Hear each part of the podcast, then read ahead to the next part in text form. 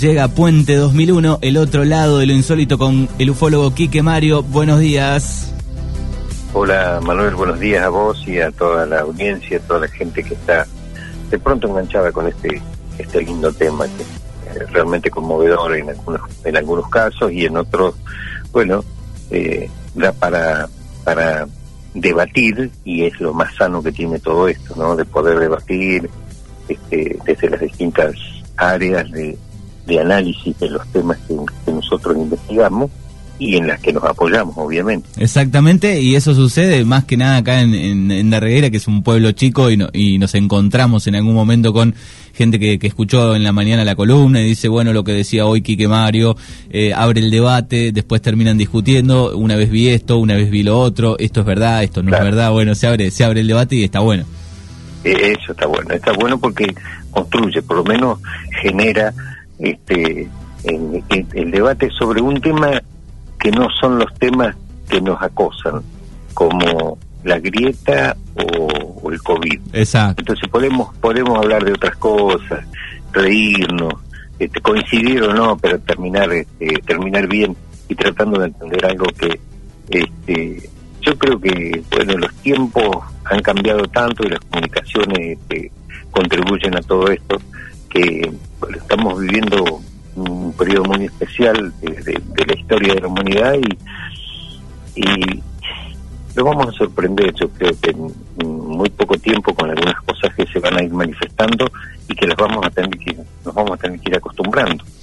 Eh, yo te imaginas que vengo haciendo radio desde 1976 y cuando hablaba de que íbamos a llegar al año 2000 te decía, uh, está re loco, mira cuánto falta para el 2000. cuando llegamos al 2000 decía, este, hubo todo una, este, una cosa, cuando lleguemos al año 2000 se va a parar todo porque los sistemas, al tener terceros, no se va, se van a caer todos los sistemas y seguimos vivitos y coleando en el 2020. Es así, es así, este, un poco complicados con algunas cosas, pero seguimos, seguimos. Sí, sí, sí, sí, lo importante es, lo importante es poder este, crecer eh, debatiendo, investigando y debatiendo. Exacto. es lo que nos permite bueno, eh, ¿qué tenemos para, para este jueves, para hoy? Algo que había ya anticipado la, la, columna anterior.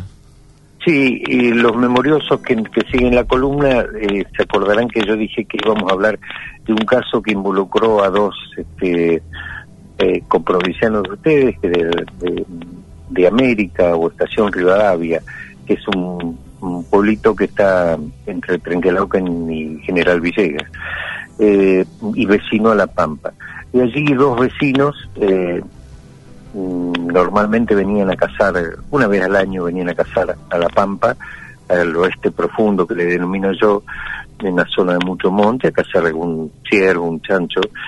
Y eh, este episodio eh, realmente conmovedor, hubo datos muy, muy llamativos, relevantes, eh, que de alguna manera afectaron a los testigos, a los protagonistas de la historia, eh, porque fue fue muy mucho tiempo en el que, que, viven toda esta experiencia.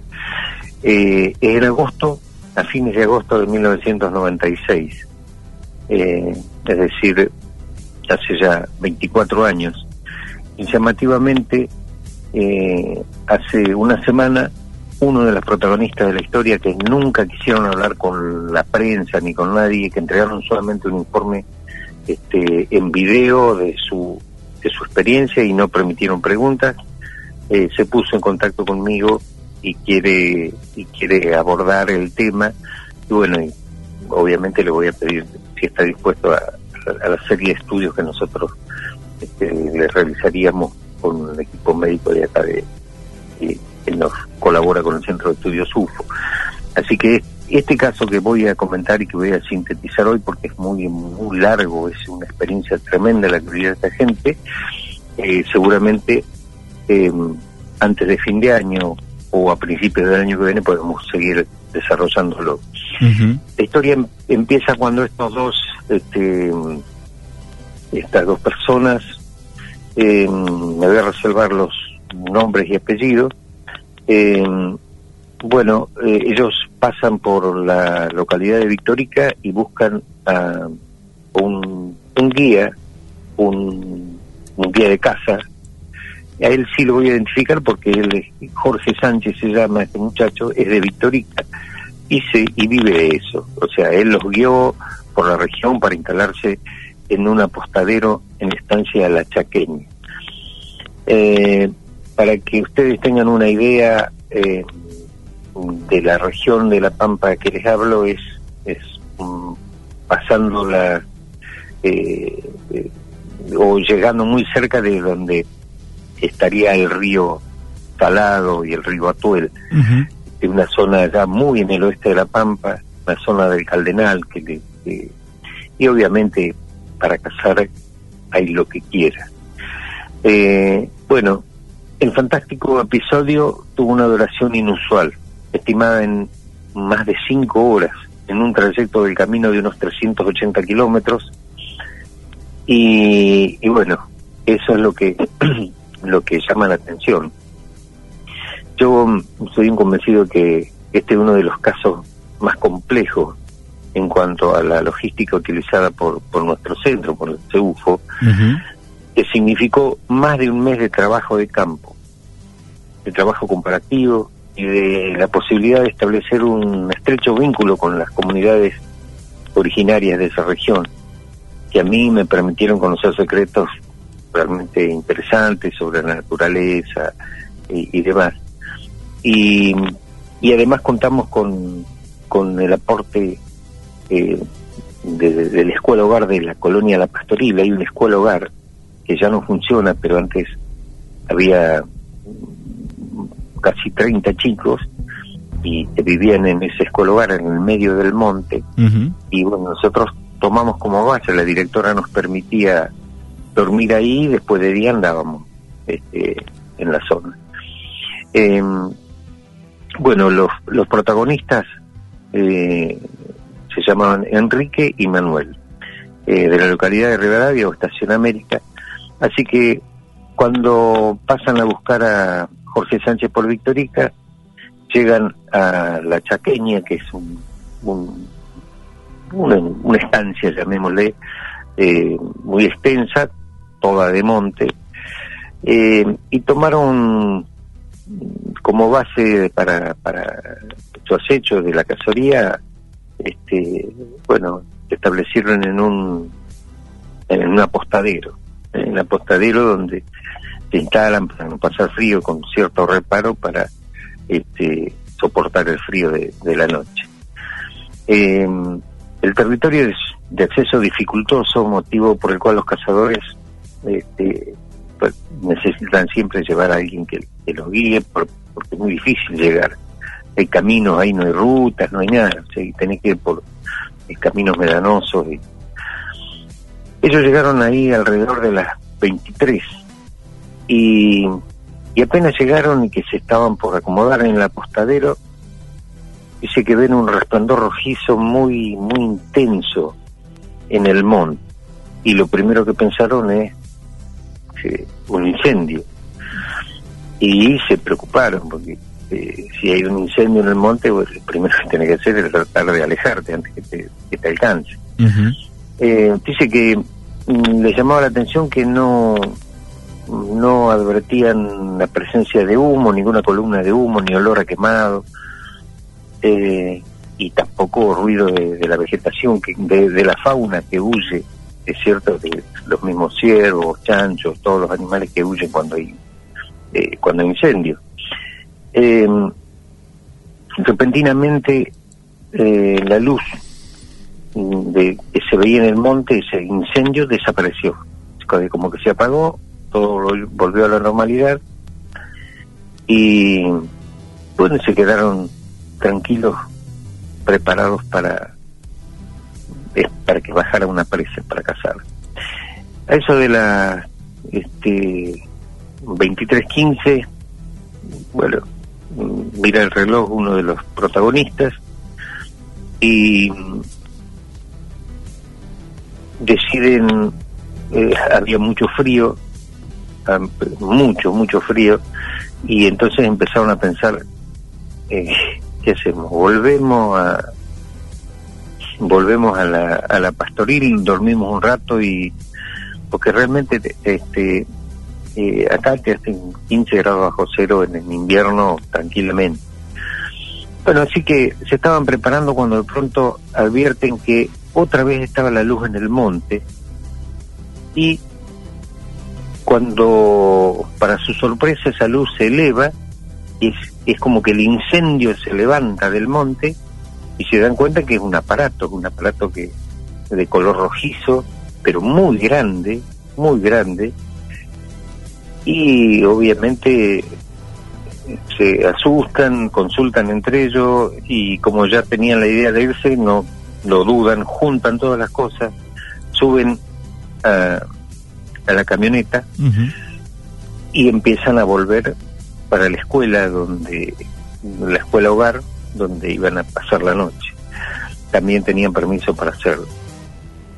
Eh, estaban muy atentos porque les llamó la atención esa luz tan este, tan tan potente, tan grande y ellos calculaban que estaría unos 500 metros.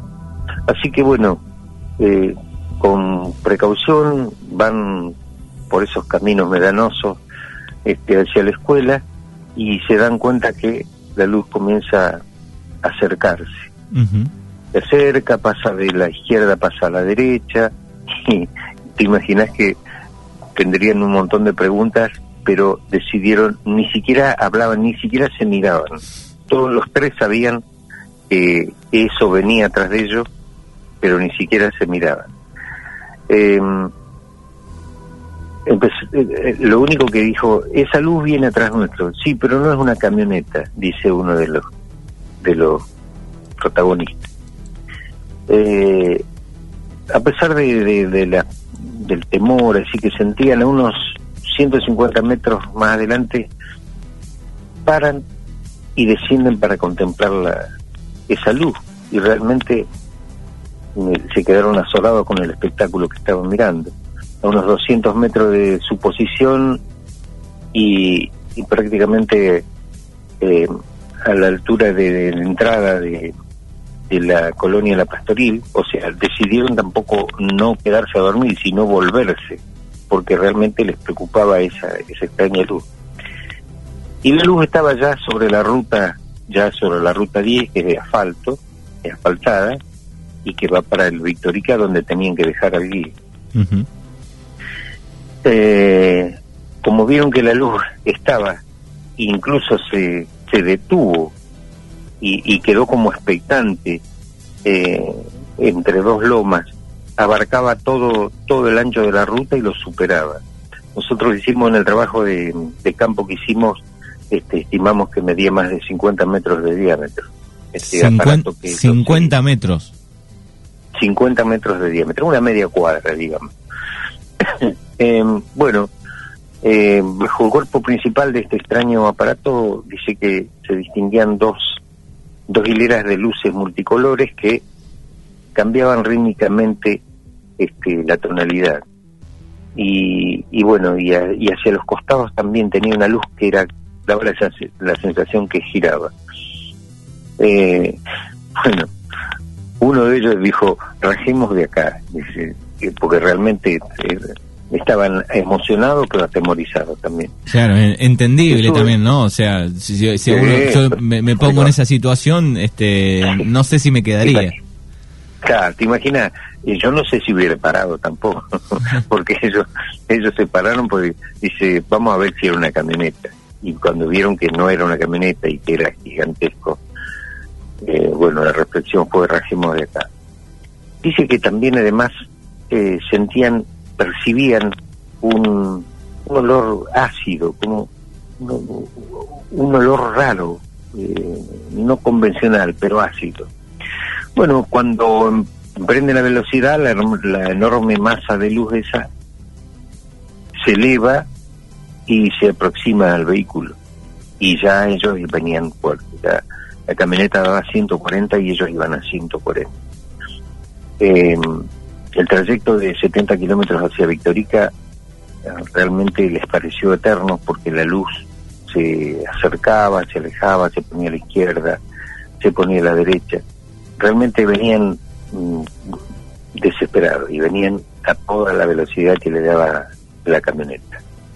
Eh, así fue todo el trayecto y cuando llegaron, antes de llegar a Victorica, hay un pueblo chiquito, 10 kilómetros antes, eh, que se llama Telén, eh, y observan que un vehículo viene en la dirección contraria, eh, por lo que se detienen en la banquina y, y bueno, tratan de detenerlo a ver que para decirle que los viene siguiendo una luz y que no que no fuera.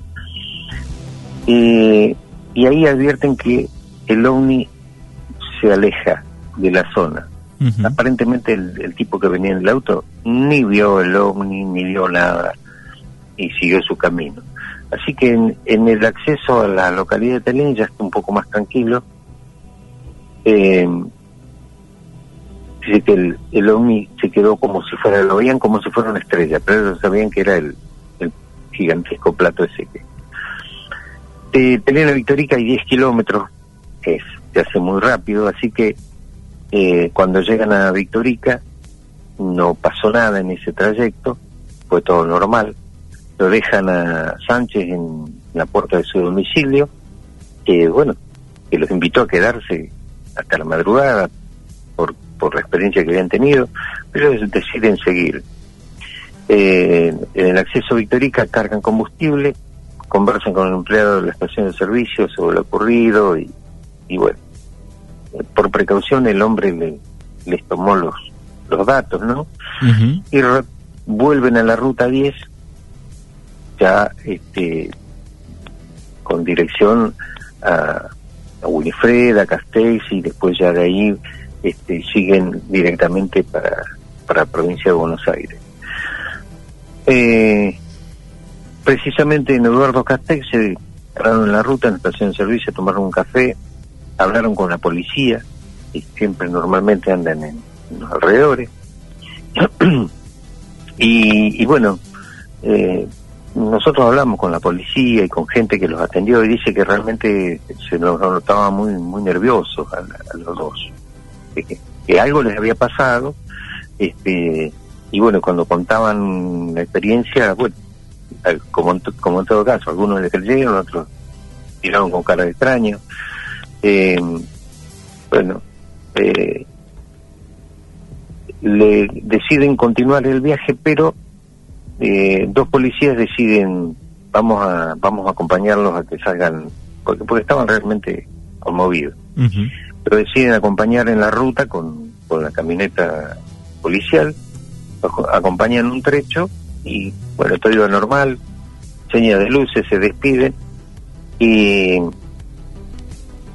y siguen su viaje hacia hacia América. Eh, pasando la, la ciudad de General Pico, que era la última población grande que, les quedaba en, su camino, en su trayecto a, su ciudad de origen. Eh, ven que la luz empieza a aparecer de nuevo en el cielo y se empieza a acercar.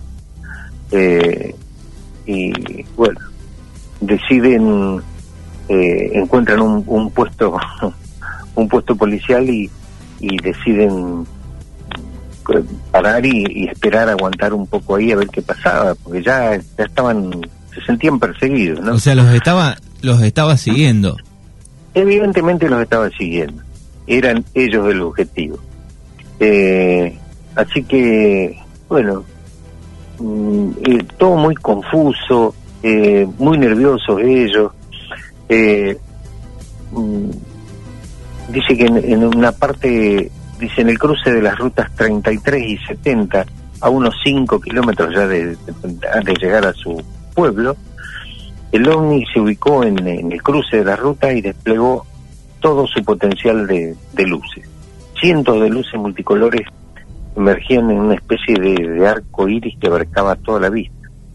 Ellos estaban enmudecidos por el imponente espectáculo y dice que jamás vieron una belleza tan impresionante con luces, de luces que despedía ese ovni. Frente, y encima ahora ya estaba frente a ellos, no podían ver otra cosa. En la localidad de Rivadavia, en tanto, ¿qué pasa? Se produce un corte de, energía eléctrica y que dejó a la población oscura, totalmente oscura. Y lo que hacía eso les permitía a ellos hacer, disfrutar más ese espectáculo imponente de luces que tenían enfrente. Eh, bueno, ante la proximidad del objeto, el conductor de la camioneta dice, porque ellos seguían avanzando y el objeto estaba parado ahí. Eh, y ellos querían llegar y, era como que eh, estaban dispuestos a, a, no quedarse parados. Y entonces el conductor del auto soltó el volante, se abrazó a su compañero y dijo estas palabras, esto es el fin. Y dice que entraron a la luz, a toda esa masa lumínica entran con el vehículo y todo. Unos instantes después el ovni se eleva, la camioneta de los y los cazadores aparece sobre sobre el camino de América sin que ninguno de los dos advirtiera en qué en qué momento entraron, ya estaban entrando al pueblo. Entonces acá se plantea la, la duda. Ellos estaban primero en la ruta, muy cerca, ya llegando, pero entran en la luz y de pronto aparecen, cuando reaccionan aparecen en el pueblo. ¿Cuál es la pregunta? Evidentemente vivieron la experiencia de abducción, pero ellos nunca se prestaron a, hablar con los investigadores, que fuimos varios y de distintos, de distintos grupos de investigación, para tratar de hacer un, estudio más profundo sobre ello. Eh, recordad que la luz en, todo el pueblo estaba cortada. Sin embargo, cuando llegan a la casa de uno de ellos, inexplicablemente suena un, teléfono con fax y, entra un mensaje. Un mensaje que eh, en principio para ellos era incomprensible. Se componía tan solo de números, todos números eh, a los pocos días, mirando bien los números y, contando a sus allegados la experiencia, se dan cuenta que esas, esos números eh, indicaban toda la fecha y el horario en que tuvieron toda la experiencia. O sea, el día que vivieron la experiencia, pero además la hora cuando ellos recordaron, a las 23.15 apareció esa luz en el, en el monte, emergió esa luz del monte, es decir, después todo, todo el trayecto que ellos vivieron. Todos los datos en el fax. Todos, todos los datos en el fax. Y el fax lo reciben cuando todo el pueblo estaba sin luz, o sea, cuando todo el pueblo estaba sin energía.